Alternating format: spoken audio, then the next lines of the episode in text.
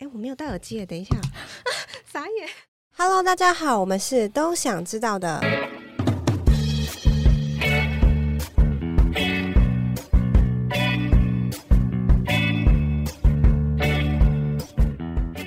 欢迎收听都想知道的，我是凯，我是希尔。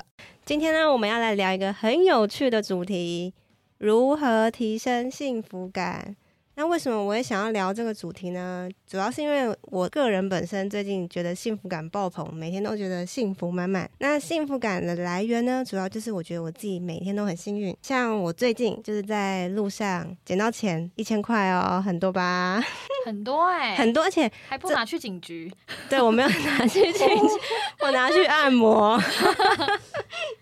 就是其实，因为我马上就跟我男朋友分享说，哎、我捡到一千块哎，然后他就说你也太幸运了吧，因为那一天我刚好没有要出门。然后是因为有应该说刚好已经有约好的事情，我忘记，然后我就一定要特地跑一趟。那我没有跑这一趟呢，我就不会捡到一千块，所以我觉得我自己很幸运。然后我也觉得，就是每天早上起来，就是都有人帮我弄早餐，然后就摆在我的书桌上。然后我也觉得，嗯，好幸福哦。就是会跟我男朋友分享说，哎，你看每天都帮我弄早餐，然后我就觉得就是可以省去麻烦啊。然后每天早上都很健康。然后也是最近内心想到什么，然后就刚好就是都会出现。就可能我可能想要买个，可能只是一个小东西，可能想跟只是想要买个可能饰品什么的，然后就朋友就会刚好送我，就是可能耳环，然后他说，哎、我最近刚好掉了一个耳环，然后我在想要不要买，然后就真的送我一个差不多一样的东西，然后反正就是各种很顺利的事情都不断一直发生，然后就心情就很好，然后最近又是可能疫情，然后又 work from home，然后可能事情也没那么多，就是可以开心的做自己其他一些事情，不过这个可能就是不要让公司知道这样。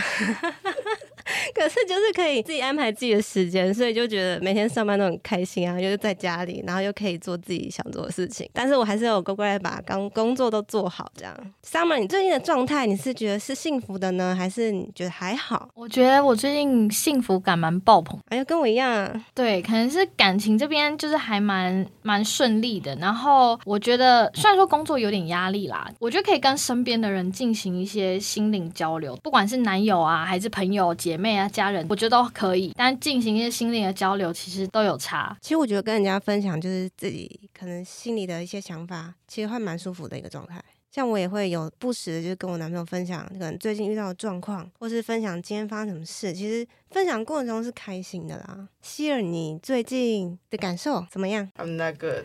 他发生什么事？为什么会 not good？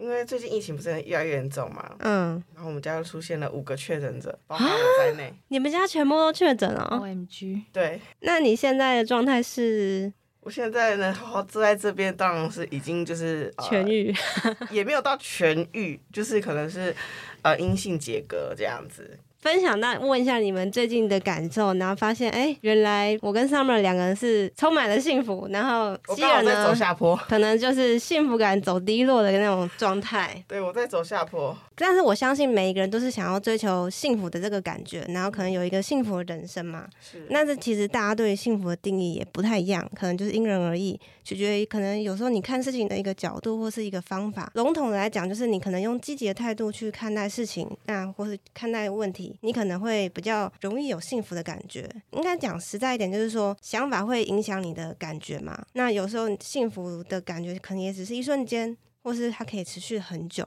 那如果今天我们一直想着幸福的事情，可能就会常常感到幸福。那如果我们今天可能比较悲观，或是可能匮乏感很重，可能觉得生活上各个不如意，或是对很多事情都不满足的时候呢，其实就会感受到自己是不幸的。那上面你觉得什么样的情况下，你会让你觉得幸福感是处于比较低落的情况？当我觉得我的生活感觉，我我觉得有三种啦。就是人生，我觉得我的生活觉得停滞或没有什么突破，好像每天都一样。我不是一个很喜欢一成不变，对一成不变的人。嗯。然后再来就是，我觉得人只要在逃避困难跟呃挑战的时候，嗯，绝对不会有幸福感，因为你其实，在逃避一件事情，可是你的身体其实知道有这件事情的，对你心理状态知道，那你没有去解决，它就会一直在那边，然后给你压力，这就不会有幸福感啊。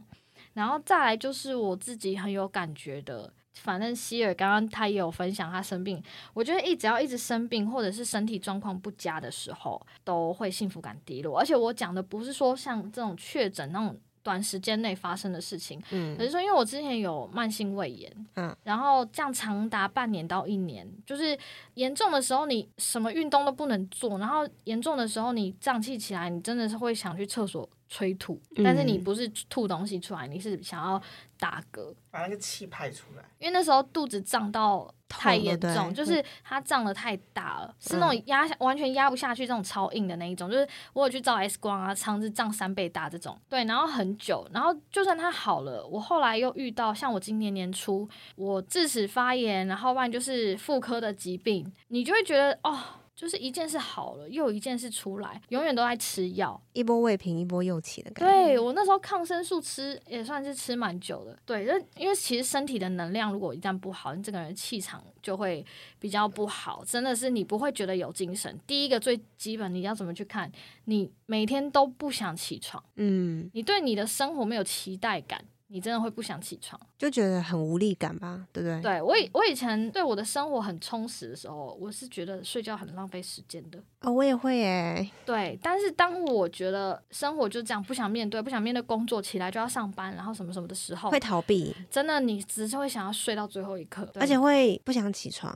就像我，我不知道是我自己身体的反应怎么样。我我有观察过，就是假日我可以不调闹钟，自然醒，然后都很早，可能七八点这样。可是，一到上班的日常的时候，我就是有种起不来的感觉，一定要睡到闹钟响的最后，拿着按掉，然后再睡一下那种。可是假日就是会。不自觉就起来了，我男朋友觉得我很奇怪，为什么会有这种生理反应？我说可能是心理压力吧，会造就是这样子的状况。潜意识，哎、欸，对我也是这样想。对，就如果你啊、呃、当时在做的工作不是你很享受的，嗯、你觉得带给你是比较多痛苦的时候，真的会这样。欸、会就会不想去面对吧？对，就是像刚刚 Summer 有提到，就是我们在逃避困难的时候，或是遇到一些挑战，我们不愿意去面对的时候，其实幸福感是会降低的。你当你要去面对那些挫折的时候，你会心情。不好，然后也会影响到你气场，然后可能会甚至想法越来越负面。那他刚刚讲到那个生病，其实我自己也是蛮有感觉，因为其实我从高中一一直以来胃都不好，就是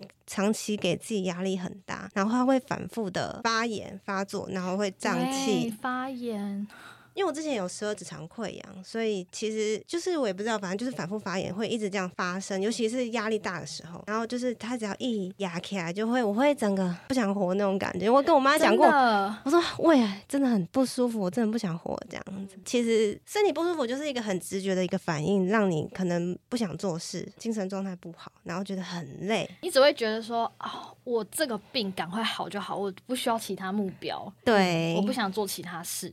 只要他舒服就好，嗯。嗯，所以我觉得 健康还是很重要，要顾的。对，因为你健康好，其实你做什么事情都是顺顺吧，顺顺的。对啊，嗯、就是你比较不会有一些负面，因为健你如果生病，你其实心情也会受影响，你就会比较负面。而且你也不会想东想西，就通通都往悲观的方向去想。嗯，那像上面提到那个人生停滞。就是没有突破会使幸福感降低。其实我觉得我也是这样子的人，就是如果一成不变的生活，或是说每天都过的一样生活，然后没有一些新鲜感，我会觉得很无聊。我会去想一些事情来做啦。可是有些人可能不会，他觉得这样平平淡淡就好了。Maybe 他也觉得这样是幸福啦。因为我是觉得，就是求新求变这件事情不分领域的。嗯，有些人他是希望在工作，有些人他是生活，他工作他喜欢规律的、稳定的，每天都做一样的事情，嗯、但他。就是想要准时下班，去跟他的家人一起做什么东西，就享受跟家人的时光。嗯，我觉得这一块也是，也算是不会说，哎、欸，好像都没有突破或怎么样。对，但有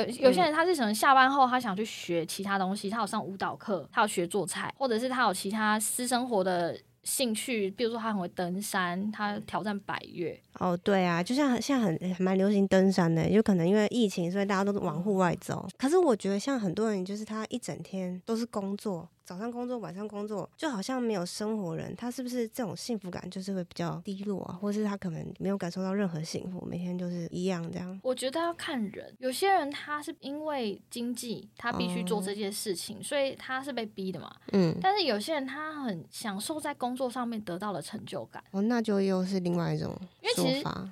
对，因为其实像我朋友，他他是业务，我有个朋友他是业务，那他很喜欢在跟客户聊天的过程学到什么新东西。哦，那这样子，如果这是他增加幸福感来源，其实是不错的一个互动模式。对啊，对啊，对啊，就是他把工作跟生活结合吧。对。那今天我们也有自己整理了五个，就是怎样可以长久幸福的一个方式，那可以跟大家分享一下。那第一个呢，就是我们要练习正念，就是从感恩开始，然后任何生活的小事情。都可以去做感恩的这个行为，然后其实简单来说，就是心怀感恩，就是我们练习正念思考的一个第一步。那像我自己其实有感恩的这个习惯啊，就是可能真的是很小，像可能我甚至有时候躺在床上就觉得，嗯，感恩自己就是有一个这么舒适的床可以睡觉，就是这种真的很小。然后感恩说，哎，有人帮我弄吃的，像我就不用自己去搞，然后很累这样。然后或者是说，可能我爸妈他们从小就提供一个很好的环境。给我，然后可能我也不用去，可能去打工啊，或是工作为下一餐去烦恼。其实像这种小事就可以感恩，然后其实你自己心情就会很好。对，其实我我觉得应该说没有人会自己有做开始做这些事情的习惯，嗯、可是我觉得这个可以练习啦，对，就可以培养。一开始我也没有，就是也是看了一些可能影片，或是人家跟我说你可以学习感恩，其实你就是发现你自己气场会变好。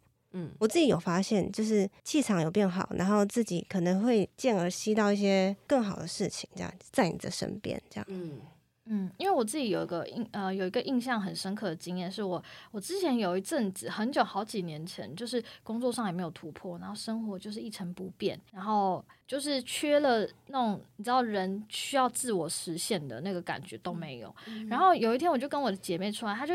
点醒了我，因为他跟我说，他好像吃早餐店，然后老板就是帮他折价几十块，他很开心跟我讲这件事情。就正常我们就会觉得说，几十块有什么好开心的？嗯。可是因为他是用一种感恩的心情在讲这件事情，他真的是觉得很谢谢，很开心。所以他可以认真、发自内心的、开心的跟我说：“哎、欸，我觉得这个很棒，就是真的是体现那个他心怀感恩的一种做法。”对，所以我觉得这件事情对就是维持正念是有帮助。如果你现在觉得说，哎、欸，你好像想什么都蛮负面的，然后觉得没有什么事情让你开心起来，你就开始从小事情去试着感恩。嗯，其实就是慢慢的练习啊，就是不要强迫自己，就是好像每天一定要做到，其实偶尔感恩一下也可以啊。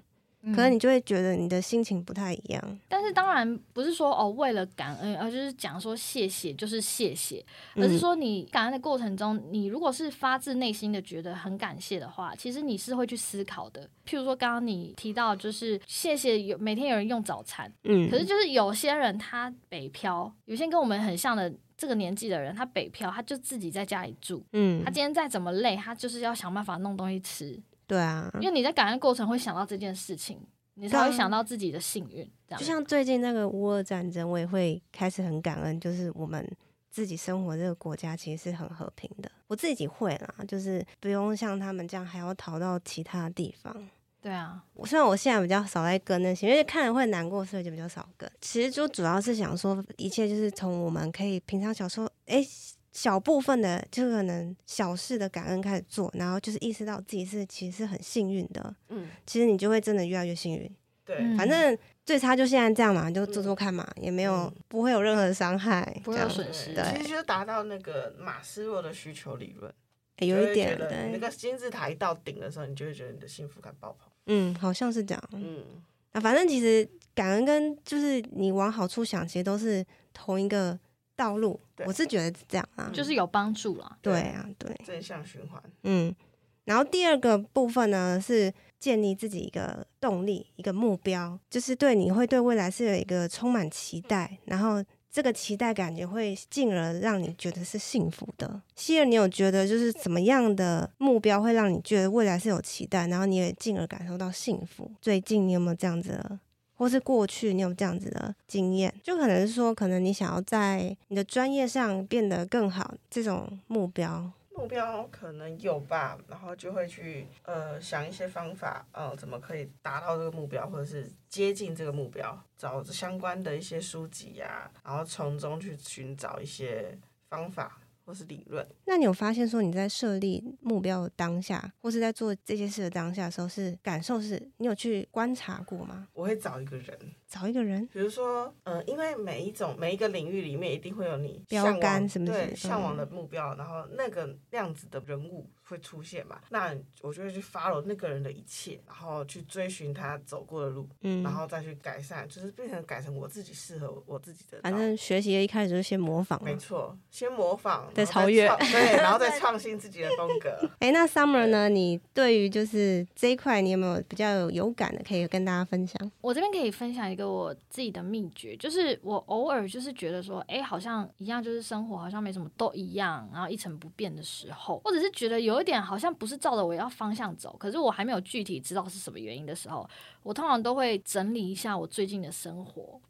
怎么样整理呢？它它其实很简单，就是我会去思考说，哎、欸，我最近都几点睡啊？我最近都几点睡？那我睡前都在干嘛？然后我最近我上一次运动是什么时候？嗯，因为其实你自己一定对你的生活有一个既定的期许或蓝图嘛，嗯、但是你你会开始想说，哎、欸，那我最近有照着这个做吗？或者是说我好像，呃，我原本的目标是什么啊？我我最近是不是没有在做这些事情？嗯、因为有时候其实人一忙的时候，或者是忙的时候，可能是 maybe 是哦，你最近局比较多啊，或者是你交了男朋友啊，或者是家里什么出了状况，很容易就让你呃原本的方向就是偏掉。所以其实我会思考一下，整理一下我最近的生活过得怎么样？就一个自省的过程。对对，就它不是不是很高大上那种，只是你稍微想一下，你最近都在干嘛？嗯，然后你你才会进一步发现说，哎，像我其实啊，我前阵子手游玩很凶，嗯，可是因为忙起来之后，我就退坑了。嗯，然后退坑了之后呢，我目前没有一个长期在玩的，一直花很多时间，因为那个手游很花时间，我就没有在，因为我我发现我之前打游戏花太多时间了。对，对，就是你刚好有一个机机会可以反思说，哎，这个不是我想要，因为有些人他就只想玩手游，那我觉得就就 OK，但是我觉得我自己好像花太多时间在上面，嗯。对，所以我就毅然决然退坑，就是那时候我们还有加游戏群组啊、赖群什么全，全退啊，全退。你是突然意识到，就是自己花很多时间在这上面，然后这不是你要的目标跟方向，你就没有。其实原本是那个时候太忙，然后那个游戏我有点懒得上，因为你玩久了，我已经玩了快一年。哦，那蛮久的。对，然后你玩久了，你就觉得哦，大概就是这些梗，然后我、嗯、我就已经累积两周没有上线了，嗯、然后我就。毅然决然退坑，所以说，就我觉得，总之就是整理一下目前的生活，你才能更反思说，哎，你原本的目标有没有做，或者是说，哎，你盘点了一下，你真的是每天都下班回家没事做，然后滑手机滑到十二点，然后睡觉，他每天都做一样的事情，然后你原本也没有什么目标，嗯，那你这样盘点了之后，你就知道说，哎，其实我好像可以找什么事情来做，嗯，其实不一定要很伟大，或者说一定要做出极大的改变，其实就是可能只是设立可能小小目标，或是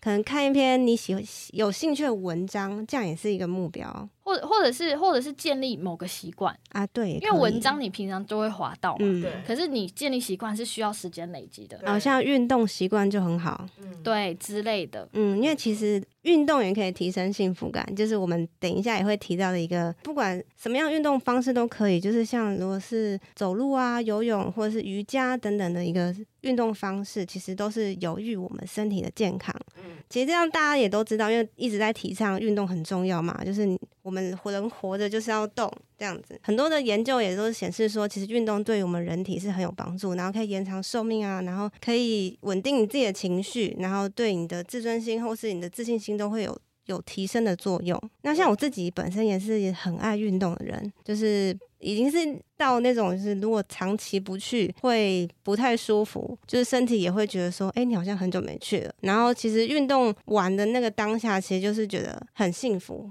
我自己是这样觉得啦，因为运动它会分泌那个多巴胺。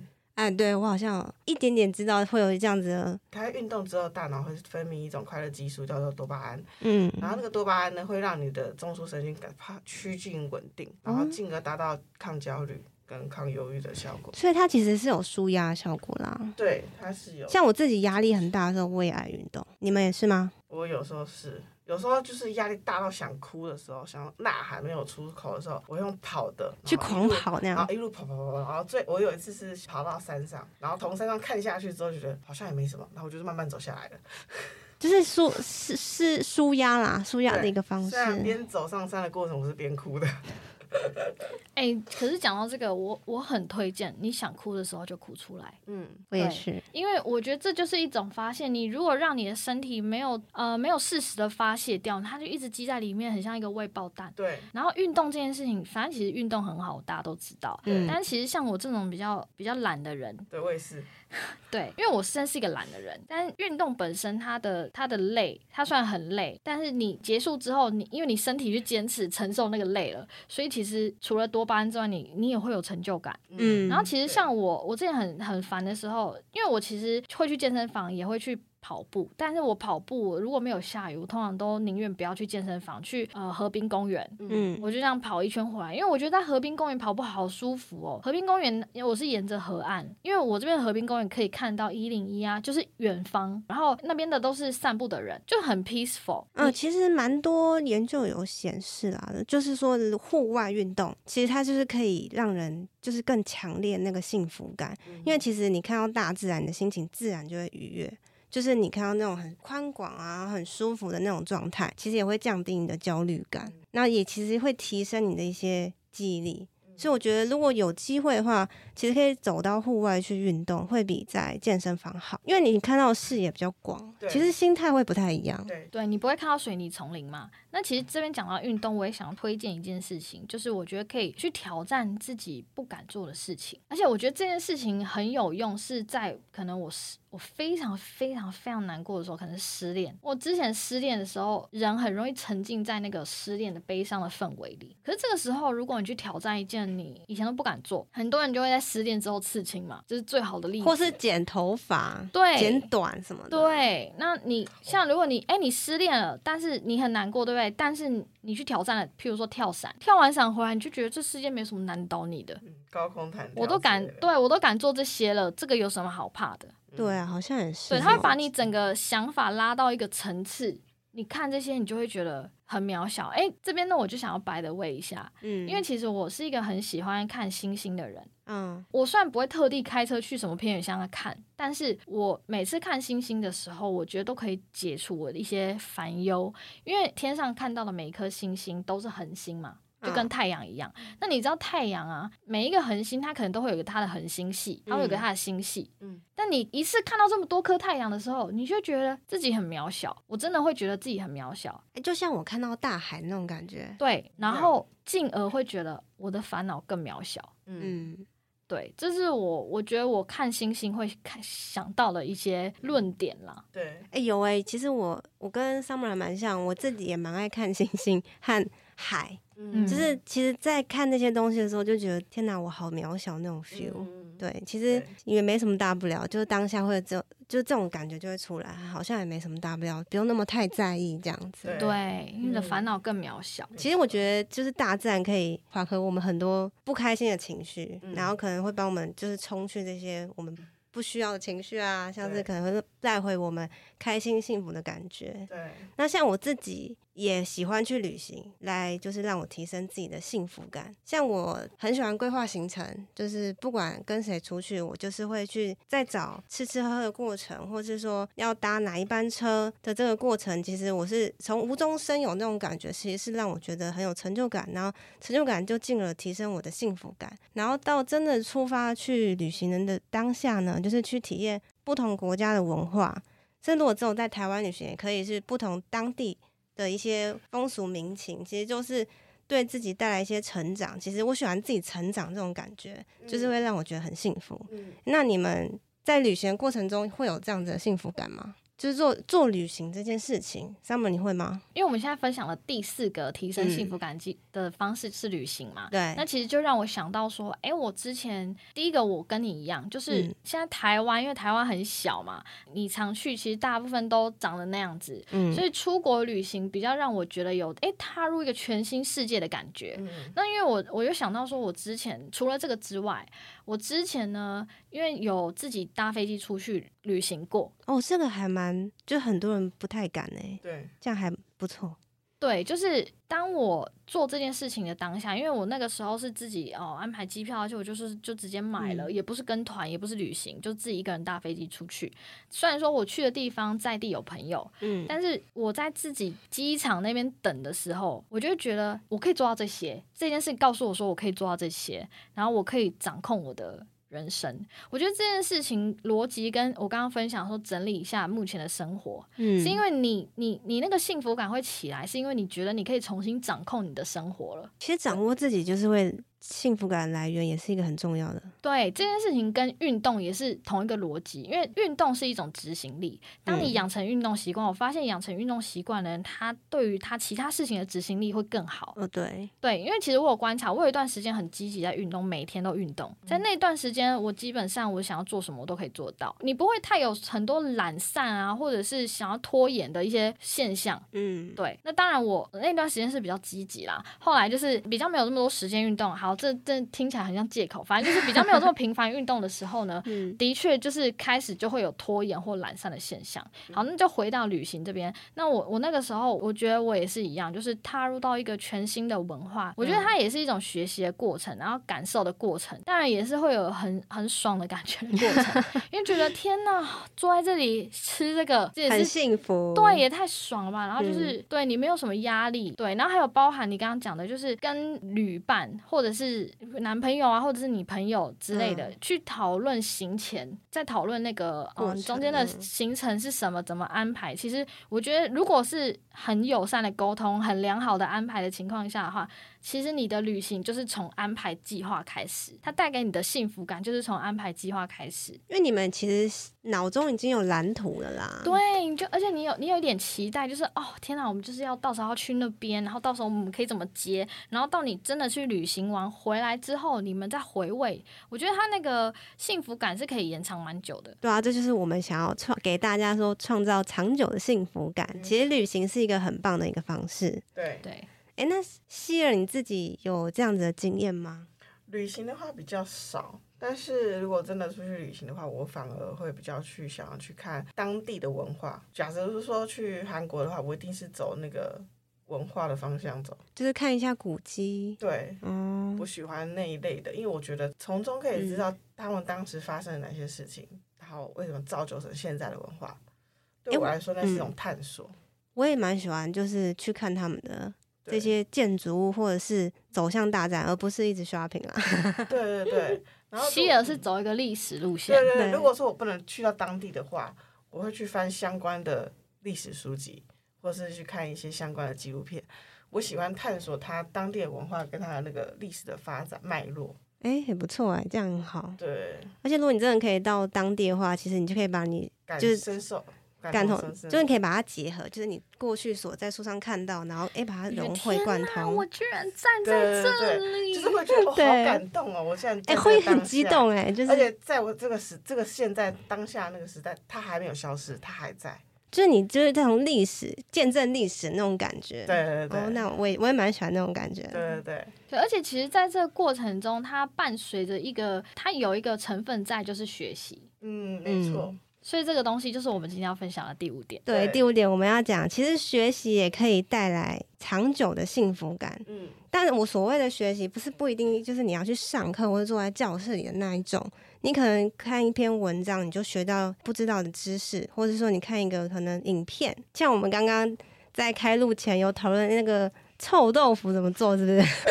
就是。哎、欸，就是我第一次知道，原来可以用用是用地瓜叶去做臭豆腐的。这样，你看我今天就学到这样的知识，我也觉得是蛮幸福的啊。就是我以前很爱吃臭豆腐，可是我却不知道它怎么做。那你们就是学习也会让你们有这样的幸福感吗？Summer，我觉得会啊，因为其实像我刚刚不是说，哎、嗯欸，我会整理一下最近的生活嘛。那当我觉得有点停滞的时候，其实我其实我很喜欢逛书店，因为我我其实并不是那种书虫。就是哦，譬如说一个月一定会读完一本书啊，或者什么，对我，但是我很喜欢逛书店，因为我觉得，我觉得我有一种效应，就是叫 “formal formal” 效应，我不知道你们有没有听过？我我有以前有，可是我有在调试，就是 fear of missing out。可是这个东西有好有坏。那、嗯、其实像我去逛书店，会有带一点这样的成分，就是因为其实我觉得逛书店。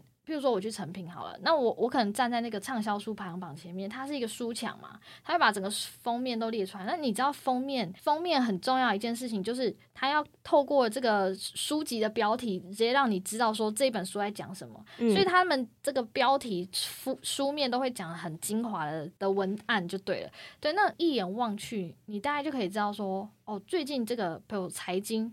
都在讲什么？最近那个企业管理类的，他们都在讲什么？我我很喜欢这样子。然后诶，看到一个诶，我有兴趣的主题，我我就会去翻翻，说他想要知道什么。譬如说，像我前两天我去一间比较小间的成品，待很短暂的时间，因为我我跟别人一起嘛，就他去上厕所很短暂的时间，因为我突然被一本书吸引了，它叫做什么？身为一个夹心主管。你要学的一些管理跟领导的东西。那我一听夹心主管这个 keyword 就讲的就是我啊，我就去翻嘛，就看到一些哎、其实就算我里面我不管我看到什么，其实他就是又提醒我说，哎、我现在的定位是这个，而不是说哦，好像就是公司叫你要怎么样就怎么样。所以我觉得其实在，在呃翻这些书的过程中都会有帮助。然后有一次我我看到一本书，我真的很很觉得天啊，这个太适合我看了，因为那个时候我失眠问题很严重，嗯。然后有一本书，他直接写，而且他也是畅销书。他写说，人为什么要睡觉啊？我知道，那是比尔盖茨推荐的。而且呢，这本书呢，我为什么喜欢这些书？因为其实网络上的文章，你的确可以学到东西。嗯、但其实网络上的文章，它的结构性比较没那么强。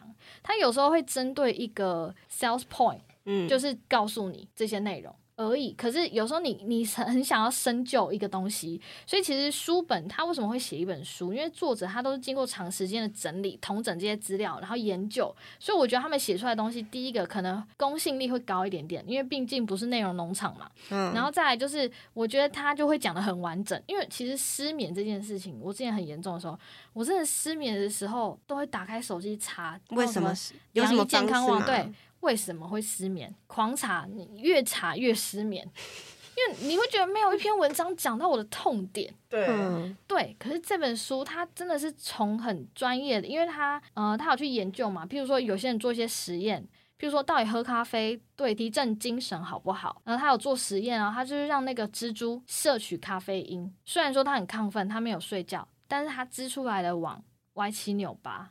哦，精神不其实效果不好，对，对之类的，而且还给蜘蛛吃海洛因，还是一种亢奋的对类的类毒品之类的，但是它反而织出来的网没有织没有咖啡因这么夸张哦，真的。对，它里面就会有这些研究，就是冷知识吧，嗯、对你就会觉得哇，天哪，好有趣哦，然后你也可以了解说睡眠周期这件事情，所以它的内容是很完整的，对，所以其实我很喜欢逛书店，我就算不一定会买。嗯，但是我也会想要透过书店去得知一些最新的一些，因为其实我不太会看文学作品啦，很少，因为其实我就是没有很爱看书。嗯，可是如果可以从中找答案，我就会很享受。这倒是啊，因为其实我个人也蛮爱逛书店，而且我喜欢书店那个氛围，让我会觉得 peaceful，很平静。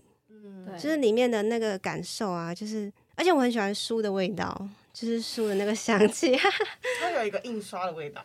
会让我觉得很舒服，也不知道，就是每个人喜欢不一样吧。对，而且因为网络上的文章，你其实你第一个我说结构性不强嘛，再来就是你浏览到一半，随便一个讯息，我觉得手机干扰太多了。嗯，因为其实我以前有一段时间有看电子书的习惯，我就是它是订阅制的嘛，嗯，那你点进去。它所谓订阅制这个范畴里面的书本，你都可以看到包。但是第一个，它可能不是最新的，嗯。然后再来就是用手机看，荧幕太小，但是而且那个干扰太多，嗯嗯。对，所以其实我有考虑买电子书，有我们有买啊？你觉得怎么样？可是我比较喜欢质感的感觉，我个人我还是喜欢纸翻书的那种感觉。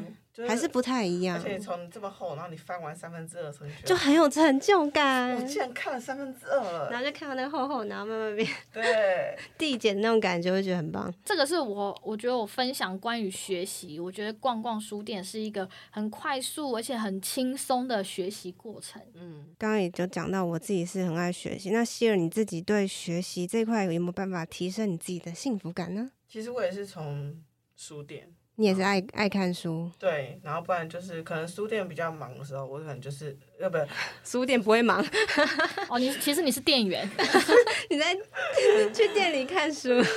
比如说我比较忙的时候，然后或者是我有目标想看哪几种书的时候，我就会上图书馆的网站，然后先去预约，然后预约之后再去拿书，然后再回来慢慢看。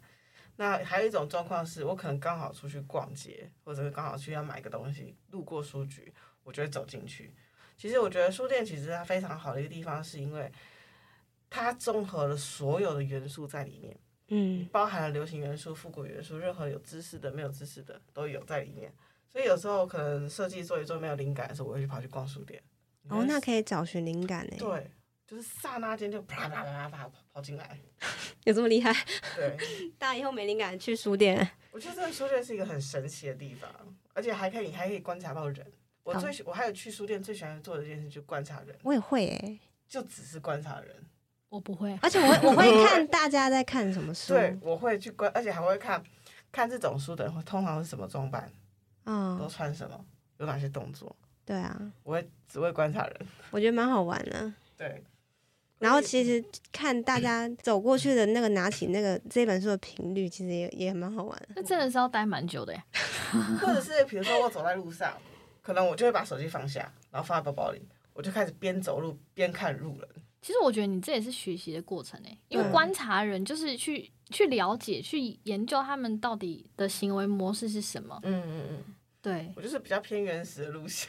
其实我觉得我们三个人都算蛮爱学习的，嗯，所以我们才会在这。对，就是物以类聚，对，就是很很很容易对很多事情好奇。嗯，对，就是好奇心。其实幸福感应该最大源头应该有来自于好奇心。好奇心，因为好奇心会驱使你做一切事情。对啊，嗯，因为如果你对什么事情都不好奇，对什么事情都没有什么感觉的话，其实你也。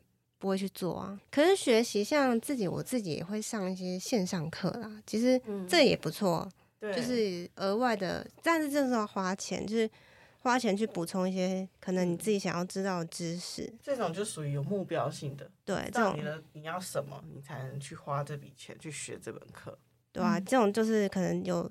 你刚刚所说的目标性、针对性的是去做学习这样子。对。那我们刚刚逛书店呢，可能就是轻松的学习，就是发散式学习，我什么都接收，嗯、然后可能在某一天的时候，它突然就会跳出来，你就可以用到它。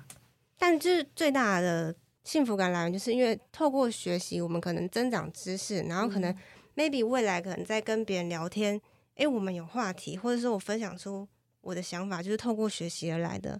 然后你可能会意识到说，哎、欸。学习的带给我的感觉是这样，然后你可能会觉得哎、欸、很棒，然后你就觉得很开心。对啊，因为有一种说法是，当你发散式的学习，没有压力的学习的时候，嗯、虽然你可能当下不觉得它有进到你的脑袋里，但事实上它都有进去。在某一天你突然聊到的时候，他就会突然跳出来，然后你就突然觉得哎、欸，对我曾经有知道这件事情。对啊，所以其实提升幸福感就是不是说一定要做一些很大的改变，或是你要去做一个什么轰轰烈烈的仪式什么的。嗯其实你只是要从平常生活中一点一滴的累积，累积这些快乐或者这些小小的幸福感觉，它就会累积长久的幸福，就会慢慢变成你可能你长期去可以维持这样子的幸福的感觉，嗯，养成一个习惯，嗯嗯。那今天我们就分享了五个我们自己觉得可以提升幸福感的方式，嗯，那你认为有哪些方式可以增加你的个人幸福感？那也欢迎留言告诉我们。那我们今天就到这里喽，谢谢，拜拜，拜拜。如果你对于我们的节目和分享的内容有任何的共鸣和收获，都欢迎留言让我们知道哦。如果喜欢我们的节目，也欢迎分享给你的亲朋好友，也别忘了记得按下订阅，给予五星评价。你们的支持是我们很大的动力哦。那我们下次见喽。